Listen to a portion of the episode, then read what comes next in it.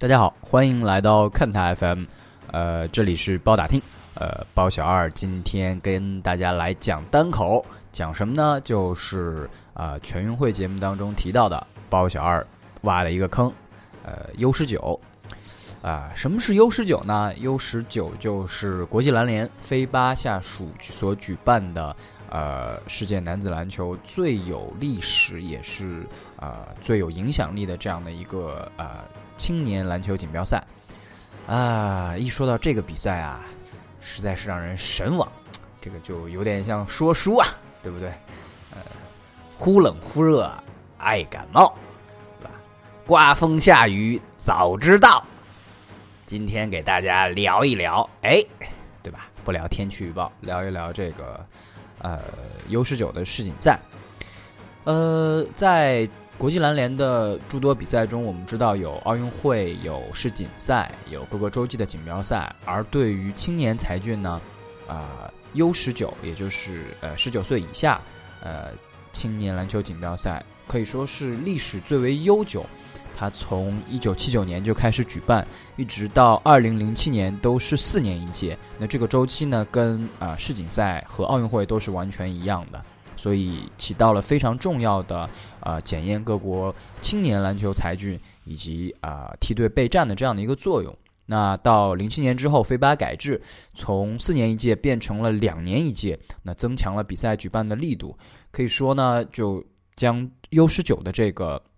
比赛的 title 啊，从这个世锦赛也变成了呃 Junior World Cup，就是啊青年世界杯这样的一个定位。那比起呃从二零一零年才开始举办的 U 十七以及啊其他的一些啊邀请赛啊，包括洲际级别的一些比赛来说，U 十九应该是产生我们熟知的篮球巨星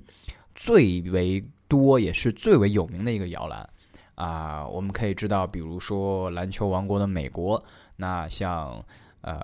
Gary Payton 手套，像 Larry Johnson 大妈，像这个 NBA 单场助攻的呃助单场助攻王的纪录保持者斯基尔斯，啊，包括老马马布里，包括文斯卡特，他们都打过这个比赛。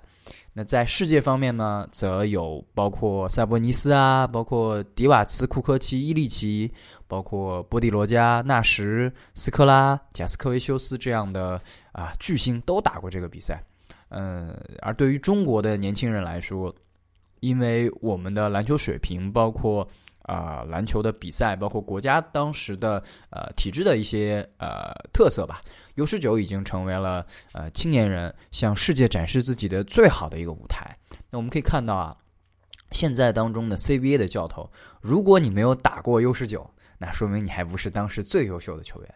有谁都打过呢？比如说像吴庆龙、像闵路雷、李春江、张永军、王菲这些指导们，包括黄金一代非常有名的啊胡卫东、郑武啊，包括马健、吴乃群。以及后来我们的啊八一队的一些招牌人物，像李楠、李团啊、王治郅、大志，他们都是从 U 十九的比赛当中开始啊为国争光，呃，开启了自己国家队的这个呃脚步。那如果你比较熟悉国际篮球的话，你会发现我刚才报的这些名字呢，啊，都离现在会有点距离。那背包。包小二这次也是希望从一九九九年的葡萄牙里斯本世青赛开始，给大家梳理一下，一直直到啊二零一五年世青赛 U 十九世青赛的啊中国队的一个表现，也包括啊当届比赛当中有什么大家耳熟能详，现在看起来是呃非常优秀球员的这些啊名字，看看他们当初少年英雄时代是有多么的啊意气风发，白马银枪。那么啊，所以之前的这些啊，九九年世青赛以前的啊这些优秀的球星呢，我们就在刚才跟大家简单的汇报一下。那么好，我们包小二现在就开始带大家啊，从一九九九年开始回忆一下我们的光辉岁月。那一九九九年的这个 U 十九啊，是在葡萄牙里斯本举行。呃，这一届如果给大家。呃，给他一个呃概括或者说总结的话，那我觉得应该是啊姚明的一个遗憾，呃，以及刘伟为什么叫刘大，还有就是啊群星璀璨。为什么这么说呢？我们可以看一看啊，当时的中国队的参赛的这个人员的情况。主教练呢是李秋平，啊，然后啊发挥比较优秀的重要的队员有包括刘伟、焦健、岳鹏飞、王博、莫科、李栋梁，啊贾孝忠，还有八一的李可。那其实刘伟为什么叫刘大呢？正是因为他在这一次的啊世青赛当中，和刚才我描述的前五个人啊焦健、岳鹏飞、李栋梁、王博、莫科结下了非常深厚的友谊，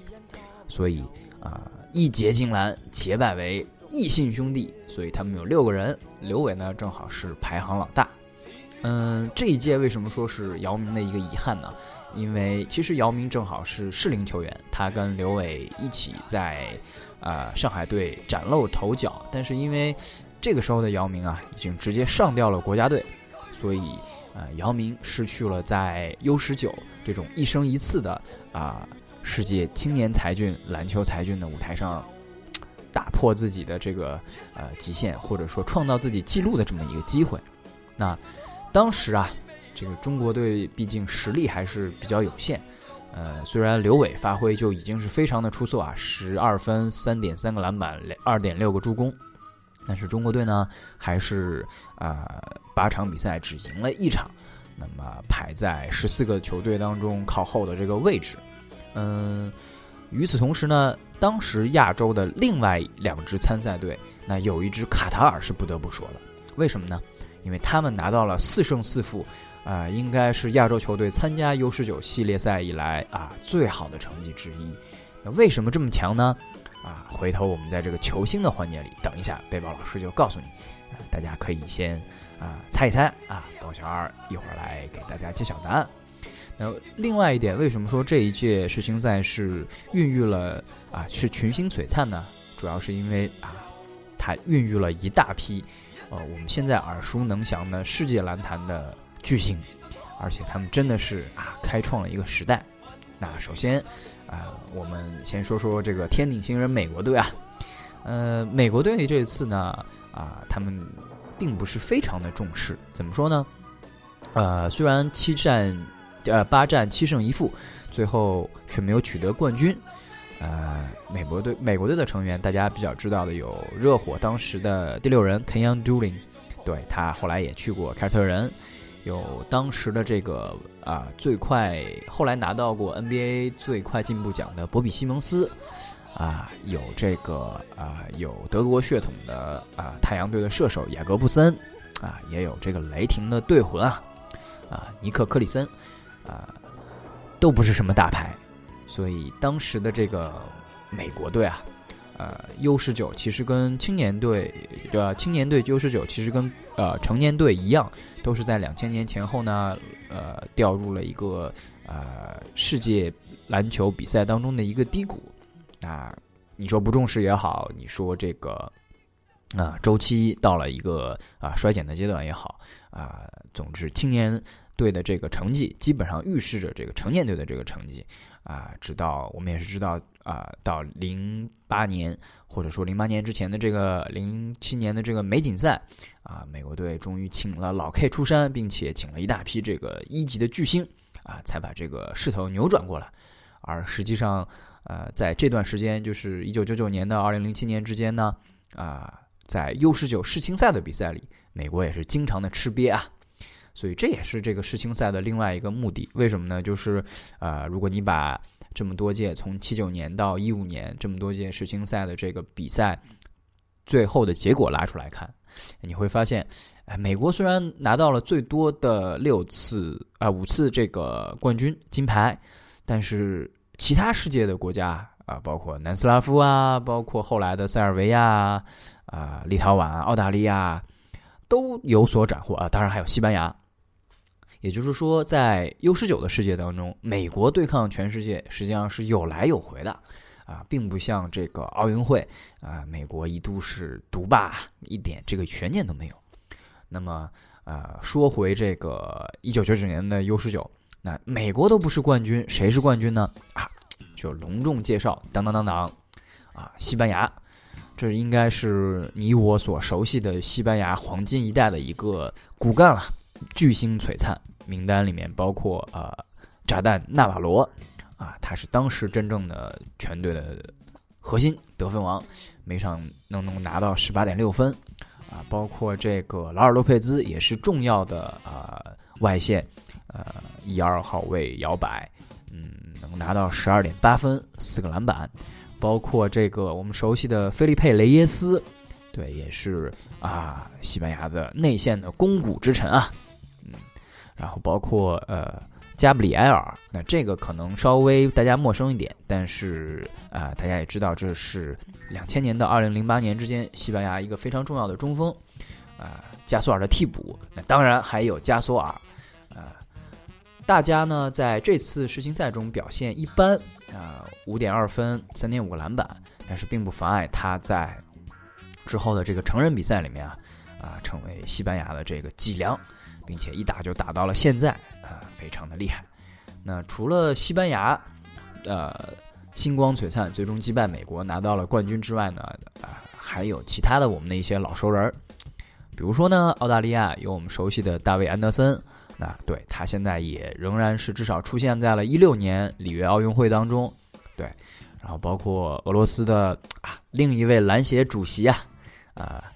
，AK 四七基里连科。他呢也是这一次赛会的 MVP，十九点五分啊，九点五个篮板，还有三点一个助攻。另外呢，还有一支不可忽视的力量就是希腊队。那他们的黄金一代包括啊，迪亚曼托普洛斯，也就是迪亚曼迪斯啊，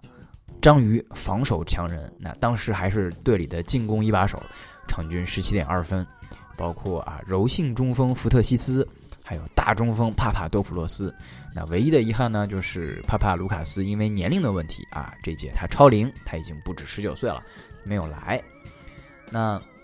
前面啊，呃，背包啊，包小二给大家卖了个关子，提到了卡塔尔的这个优秀的成绩。那卡塔尔是靠谁在 carry 呢？啊，就是本届比赛的得分王雅辛穆萨，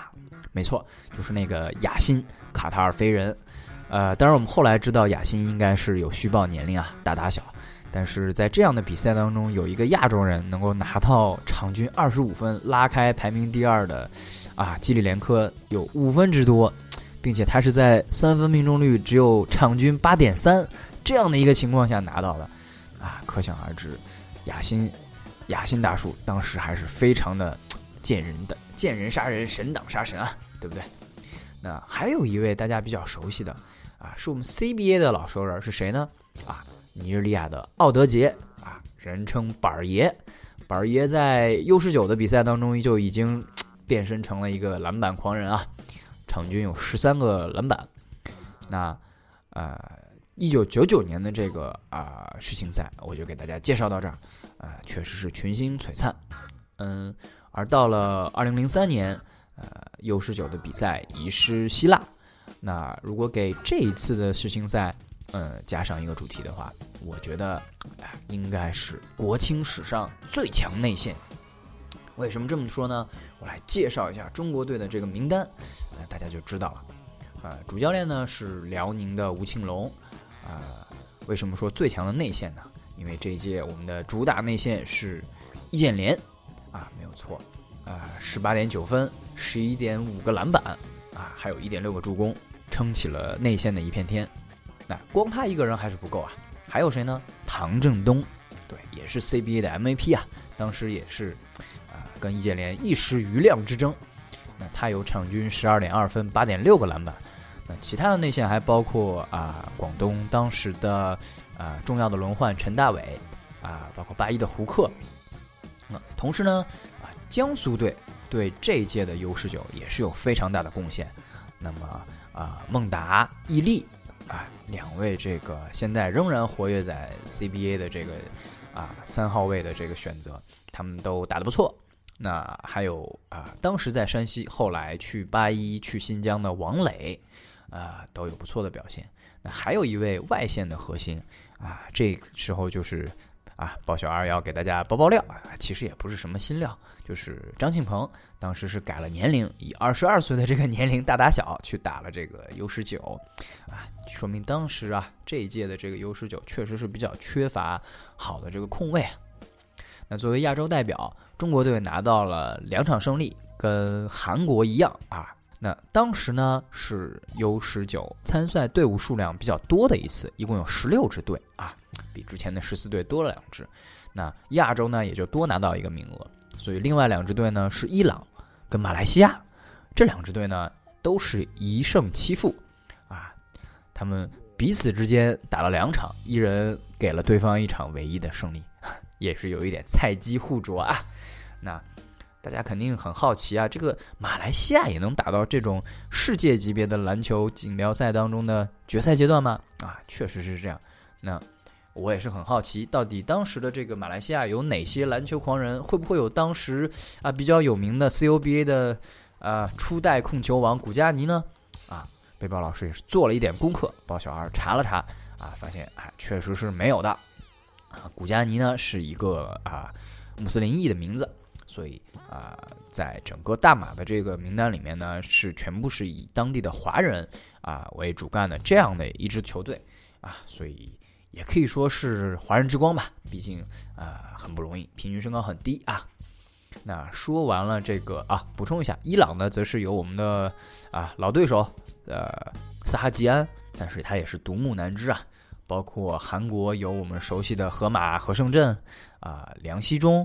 啊，以及这个空位上的金泰树，这些都是啊亚洲比赛当中的老对手。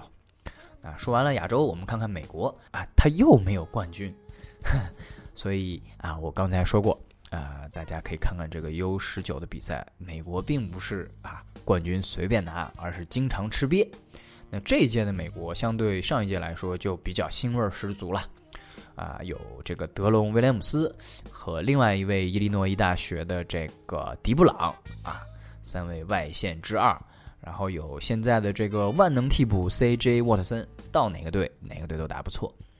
啊。然后就是要到背包老师啊，包小二吐槽自己的阶段了啊。为什么呢？因为啊，这届的名单啊，有很多啊，我一眼看上去不太认识的人，包括美国队的这个场均拿十七点七分的老大。保罗·戴维斯，对，因为啊，这边飞吧的这个名单是啊有中名的，啊，所以我发现，哎，这个 Jonathan Clay Redick 是谁，对不对？Ryan Hollins 又是谁？哎呀，不认识，不认识，给我很着急，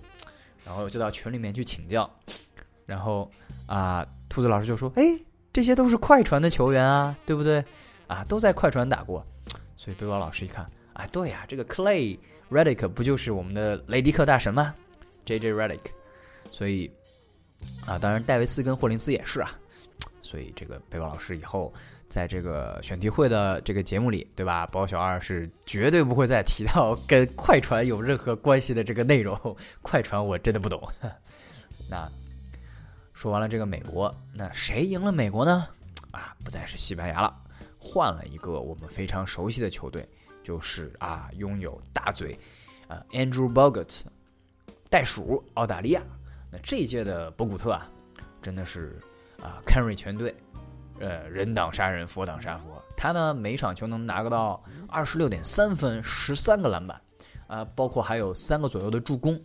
啊，真的是一个人带着澳大利亚，啊，打遍了啊整个 U 十九。为什么说他是一个人呢？因为除了另外一位当时没怎么打的 NBA 球员布拉德纽利以外，啊，这支 U 十九的澳大利亚没有给后期就是2003年到2015年之间的澳大利亚国家队输送一名这个啊有效的轮换队员，也就是说队友 CBA 呀，可想而知这个大嘴有多么的厉害。所以我也是在想啊，一六年这个里约奥运会的时候啊，博古特当遇到一批啊不错的队友。哎，有这个戴勒维多瓦，有米尔斯啊，安德森以后，啊，他确确实实是，呃，狂了点儿，说出来，哎，我要打败美国队。但回头想一想，他确实做到过这件事情，所以也并不是一个纯粹的吹牛皮，啊。那第二名是谁呢？啊，也不是美国队，是我们熟悉的立陶宛。而这支立陶宛就有着啊著名的砍分大杀器菲巴安东尼，啊，人送外号这个立陶宛炸弹的克雷扎，啊，他也是曾经打过 NBA 呀，场均能够拿到二十九点一分，啊，这是在青年比赛当中非常恐怖的一个数据，啊，另外还有一个后来的立陶宛国家队的长期轮换啊，杨库纳斯。那接下来还有哪些我们熟悉的世界级明星呢？啊，我们得提到我们的老对手。波多黎各，那这支球队呢？啊，有我们熟悉的啊，小牛民宿，J.J. Barea 啊，二十七分，三点九个篮板，以及我们 CBA 的老熟人皮特拉莫斯啊，广厦啊之前一直在用的一个啊大中锋大外援啊，他有十一分，十一点五个篮板，啊，希腊也不错啊，贡献了三名这个后来啊希腊国家队的。啊，可以说中坚力量，啊，包括小鲨鱼，啊，肖特萨尼迪斯，十八点一分，九点八个篮板，包括啊，他们有两个高的后卫，一位瓦西莱亚迪斯，啊，一位是破破罗格鲁，对，帕帕罗格鲁，啊，这两位都是给国家队，啊，经常入选，并且能够贡献自己一份力量，包括克罗地亚的 NBA 球员乌克奇，对，啊，他数据也是很恐怖啊。十九点八个，十九点八分，四点六个篮板，四点四个助攻，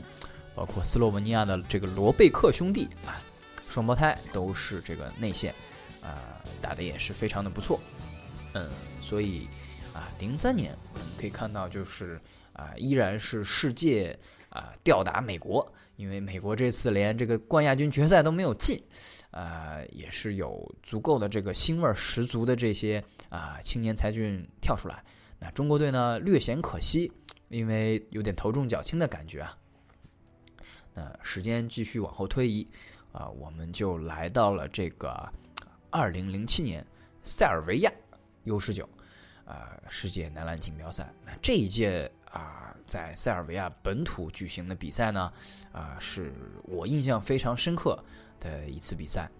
啊，因为啊，我给它起了个名字啊，一个主题吧。名字就叫徐勇与陈江华，啊，如果有如果，啊，这里面点出了一个我印象深刻的原因，就是中国的非常优秀的年轻球员，啊，包括啊有一些遗憾的地方，那另外一部分就是我们现在看到的这支啊连续取得世界以及欧洲亚军的塞尔维亚这支篮球队，那他的啊。核心的一些骨干啊，可以说半壁江山嘛，就是在这届世青赛当中啊走出来了，也是非常的令人羡慕啊。那说回中国，那这次的中国的战绩啊，很可惜是一胜七负，一共八场比赛。但是呢，啊，由于这是我们在一九啊九一九八三年以来，还是八七年以来，中国队第一次在小组赛里面赢球啊。这里我们插播一下这个。U 十九的这个赛制啊，它往往分两个阶段，第一个或者是三个阶段。第一阶段是小组赛啊，这个时候中国队往往是呃跟比较强的对手分在一个小组，那之前是没有取得过一场胜利的，或者是只有一场胜利但不足以小组出线。那过了这个阶段之后呢，会有啊淘汰赛或者是排位赛啊，等到后来改制之后，会有一个复赛阶段，那同样也是要争取至少一胜就可以进入到下个阶段。那零七年呢，是中国队第一次从一九八七年以来小组赛获得胜利，也就是第一次小组出线，啊，真是非常的不容易，也可以说是创造了一次小小的里程碑吧。那主教练呢是哎火爆的广东宏远教头，当时啊春风得意的李春江啊，我也是非常啊钦佩的一个有个性的教练啊春哥。呃，球员有谁呢？啊。这里就是我刚才提到非常喜欢的年轻球员徐勇，那当时的一枝独秀，能够场均能够拿到啊十五点八分啊两点一个篮板，包括啊呃跳级进入国家队的呃未成年人李晓旭啊，他有当时回到了这个 U 十九抽调过来，包括有苏伟啊十一点八分六点三个篮板，包括有王铮啊。还有以及包括张博啊、李靖宇啊、巴志超啊这些啊，曾经在 CBA 或现在仍然活跃在 CBA 的这些名字。那这一届比赛呢，为什么说有点遗憾？就是啊，当时的适龄球员陈江华啊，周鹏啊、韩硕，都是因为抽调到国家队，所以没有能够参与到这次名单当中。不然，我相信以啊当时在啊零六年亚青赛大杀四方的这个陈江华，以及在啊青年队先是以进攻见长的周鹏，还有这个中国便是啊。陈江华的一生对手韩硕在的话，肯定成绩会更好，因为我们知道名单里面，我们发现基本上是徐勇一肩挑啊，对不对？啊，那另外一件比较遗憾的事情呢，就是啊，这一届我们看到，其实上海有三名球员入选，当时啊，徐勇、古奥克跟田雨辰啊，田雨辰打的也是不错啊。啊，八点三分，五点三个篮板。但是徐勇跟古奥克啊，我们都知道，后来两位都是年纪轻轻就不得不因为伤病的关系啊退役，啊，令人非常的唏嘘啊。不然的话，我相信上海应该也不至于到今年啊才又三年之后重返季后赛啊，那可能就是另外一番风景吧。那回到这个啊美国以及世界明星的这边，我们会发现啊，美国又拿了一次。啊，七胜一负的成绩，但是呢，不出意外，对吧？啊，又是被从冠军的位置赶了下来，已经连续三届没有拿到冠军了。啊，美国队有谁呢？啊，我们现在炙手可热的联盟 MVP 啊，斯蒂芬库里啊，包括之前也来过 CBA 啊，在 NBA 也是混过一段时间的这个啊大学狂人迈克尔比斯利。啊，包括另外一位打过 CBA 的这个东特格林，啊，包括快船的小乔丹，当当然当时的小乔丹还没怎么被重用，啊，有被伤病影响到自己职业生涯的 Johnny Flynn，啊，还有一位就是美国当时的老大是谁呢？啊，现在火箭的疯狗 Patrick Beverly，对，是贝弗利，怎么样？这个阵容听起来还是不错吧？有比斯利，有库里，听起来不会差到哪里去啊。但是呢？呃，当你的球队里面既有比斯利啊，也有库里，但得分王、助攻王、篮板王啊，对不起，篮板亚军都是被贝弗利一个人包圆的时候，我相信你很难得到冠总冠军 啊。其实是开句玩笑啊。库里跟这个比斯利当时呢啊都是相对年轻的球员，库里当时是零七年是大一啊，打这个比赛的时候是七月份，那他刚刚是在啊三月份。当时啊，在大二，啊大二当中是啊，在淘汰赛中惜败马里兰，他还没有开启到零八年那个啊神挡杀人佛呃对，应该是大一对神挡杀人佛仿佛挡杀佛的这个啊淘汰赛四连战啊一个人带全队打到八强的这个神迹，当时只是小露头角，啊比斯利就更年轻了啊，所以这个当时年龄更大一些的一九八八年的贝弗利来主打也没什么错。啊，但是奈何我刚才提到了，呃，当时呃塞尔维亚的这个黄金一代啊，啊，这是一批一直从青年队从 U 十五开始一直在一起打，然后拿到了非常多 U 系列冠军的这个球队。那当时呢，有些呃媒体啊，或者包括球探啊，包括球迷一些的看法，就是说，呃，其实像啊青年比比赛当中青年比赛吧。啊，更多的是看个人，而不是看团体啊。因毕竟有天赋的球员不可能一次扎堆嘛。所以像塞尔维亚这样啊，以同一批班底啊，不断的打这个 U 系列比赛的这种行为，其实有一点啊作弊之嫌啊。所以这样的球队未必会很强啊。但我不这样认为，因为呃，像前南地区的这些国家，包括塞尔维亚、克罗地亚、斯洛文尼亚啊，包括后来的黑山啊。其实他们都是有着非常好的团队篮球的基础，而这也恰恰是啊欧洲篮球的一大魅力。所以啊，彼此之间有着共同的这个成长经历，啊，以同一批球员建立国家队的班底，啊，我认为是一个非常适合美国以外的啊篮球世界的一个啊思路。不能说是唯一的答案，但它起码是其中的一个可选的方案。啊啊，当然也是因为啊塞尔维亚是一个有着非常天才。呃，多的天才的这样的一个国家，那他们也是在决赛当中啊击败了美国。那么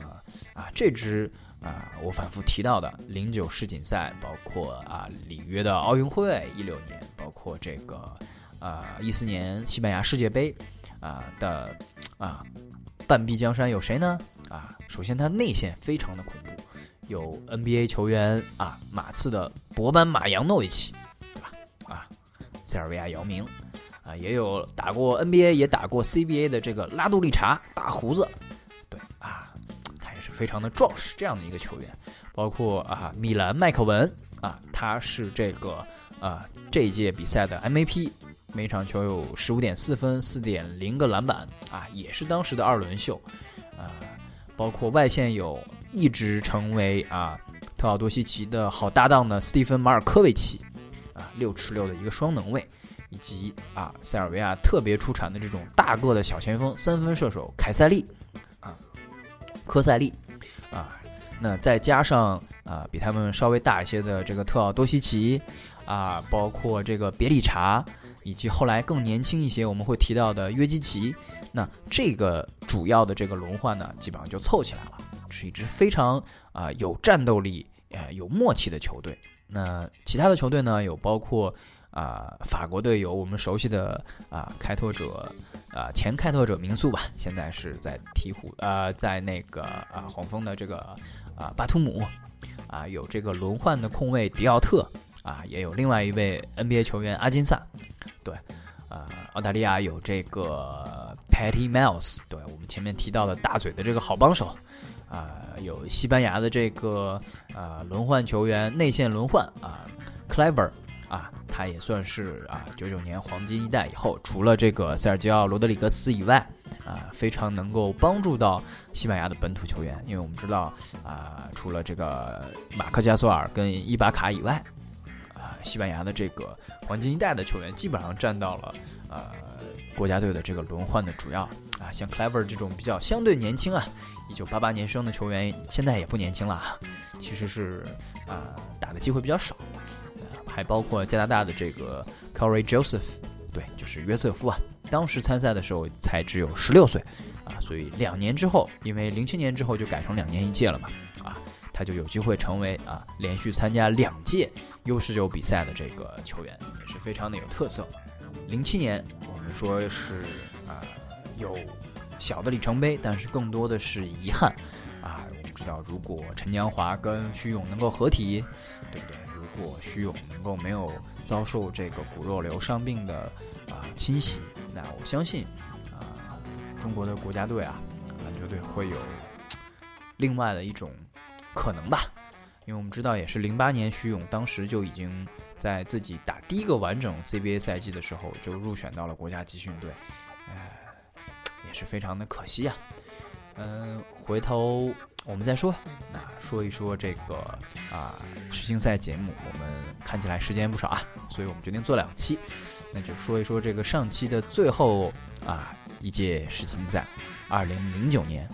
呃，其实这是一个小的低谷。对中国队来说，为什么呢？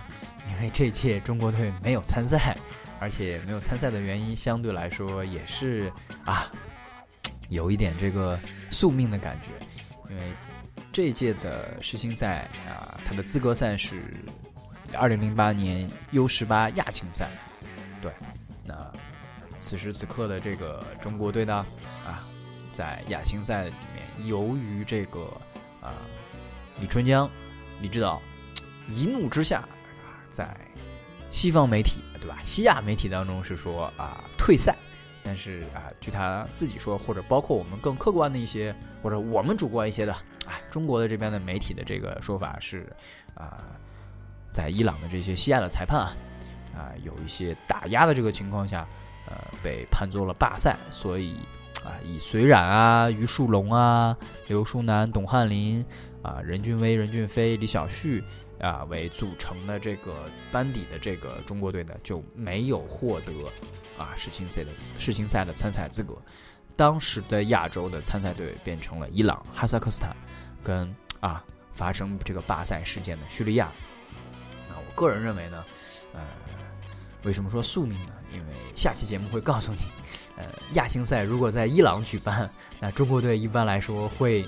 遭遇一些事情啊。那伊朗这一届呢，啊是有这个卡兹米啊，十六点六分，十二点二个篮板，三个助攻，那明显也是一个一人球队了，啊，卡兹米也是我们的老对手，呃，曾经有旅美的经历，但是效果可能也就是一般吧。啊，说回到这个世青赛，虽然没有中国队参加，但是啊还不错，还是有很多我们熟悉的名字啊，呃，不愧于这个巨星摇篮的这个称号。啊，首先说美国队啊，美国队终于拿回了属于自己的世界冠军。啊，这支球队其实并不是什么巨星啊主打。呃，当时我们能够熟悉的这个球员啊，现在我们回头看当时的这个球员里，我们熟悉的啊，有这个啊啊海敢当，对，就是啊海沃德，啊有这个啊佛祖汤普森，对，啊勇士的这个双枪啊，看来都是这个世青赛的参与者啊，还有这个库里的弟弟塞斯库里发挥的也非常不错。那其他呢几个啊发挥优秀的球员，或者说主打球员啊，前面三位其实并不是主打球员。则是一些二轮秀啊，包括这个 t y s h a n Taylor 啊，现在都已经不在 NBA 了。亚军是谁呢？啊，亚军是这个希腊。他们虽然是输的球场次比较多啊，六胜三负，但是呢，淘汰赛打得不错。嗯，包括他们的主力啊非常强，五名首发得分都是上双的。那啊，也有两名这个球员呢，最后成为了这个近期的国家队的中坚力量。啊，或者是轮换啊，一位是这个内线啊，也是队内的这个得分王帕潘尼考鲁啊，帕潘尼科鲁，他是十四点三分啊，六点六个篮板。呃，另外一位是这个外线的这个组织核心，呃啊斯卢克萨啊，十点八分啊，三点二个助攻。那袋鼠呢，就是由我们提到的啊，这个戴勒维多瓦。呃，包括另外两位国家队的内线，呃，一位内线和一位锋线的这个轮换，一位是啊穆托姆啊 Motum，还有一位是布洛克霍夫啊。我们在一六年的这个里约奥运会都见到了他们两个人啊。呃，立陶宛呢则产生了这个啊我们火密都非常熟悉的莫迪埃尤纳斯啊。呃，加拿大。也有两位啊，三位的这个 NBA 球员，除了上一次我们提到的这个约瑟夫以外，还有凯尔特人的这个奥利尼克啊，打得不错，十一点二分，八点三个篮板，以及骑士的这个特里斯坦汤姆森啊，包括克罗地亚的这个国家队轮换球员普拉尼奇。对，那啊，这一届啊世青赛呢，由于没有中国队的参加，那我们就暂时先介绍到这里。我们可以看到啊，从九九年到啊零九年，十年的时间，啊，我们在 U 十九的比赛当中遇见了非常非常多现在啊活跃在不管是 NBA 还是在世界篮坛当中的啊各个国家队的中坚力量。所以说啊，呃，基本上如果你想去预测，或者说你对一个国家世界啊。各个篮球国家的这个年轻球员感兴趣，你对选秀感兴趣，你对啊世界杯、对世锦赛、对奥运会感兴趣，那么 U 十九的这个比赛啊，就能够帮你去啊提前体会到这个球探也好，或者说这个懂球帝也好这样的一个乐趣，因为确实有非常非常多的啊优秀的球员都是从啊 U 十九的比赛当中脱颖而出啊，成为我们现在耳熟能详的这个啊大大。那么，所以，呃，人生最为得意，或者说最需要啊，呃，扬鞭怒马，或者说最需要意气风发的时候，当然是少年的时候。我们也是啊，不管是从老一辈的刘伟啊，啊，到后来的，比如说零九年的这些啊，后来也打过这个世锦赛的，包括于书龙啊，包括李晓旭啊，啊，他们都是呃，在世青赛当中。给自己的球队贡献了自己的力量，也包括啊，我们如果你前面有仔细听节目的话，你会发现，其实除了姚明以外，这个中国啊跟 CBA 有关系的球员啊，从远到宋涛、王治郅啊，后来的易建联都打过这个 U 十九。好，那我们下一期节目来跟大家介绍啊，也是有更详细内容的，从一一年开始。啊，中国队明显进步的三届 U 十九世锦赛啊，当然是一个啊逐渐上升到巅峰，但是又回落的一个过程啊。希望大家到时候啊准时跟啊包小二一起来回顾那些世青赛的传说。好，那今天节目就到这里，拜拜。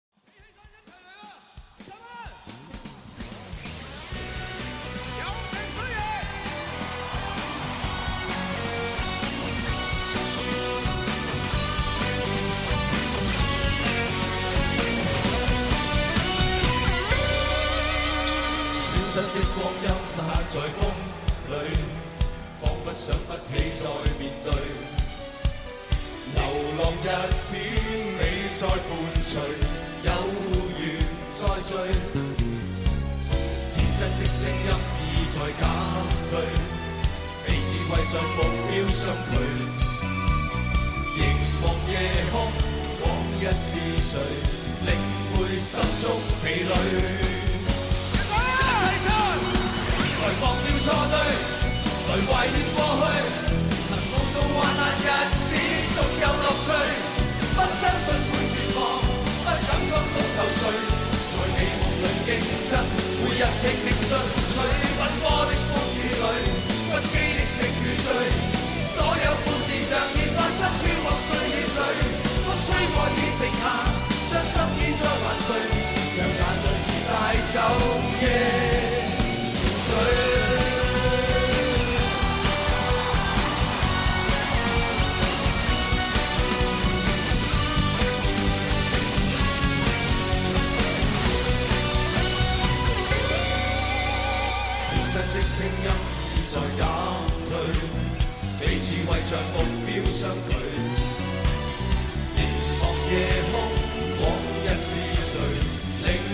心中疲累？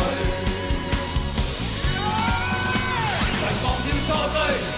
来怀念过去。曾共度患难日子，总有乐趣。不相信会绝望，不感觉到愁绪。在美梦里竞争，每日拼命进取。奔波的风雨里，不羁的胜与醉。所有故事像烟花失飘过岁月里，风吹过已成。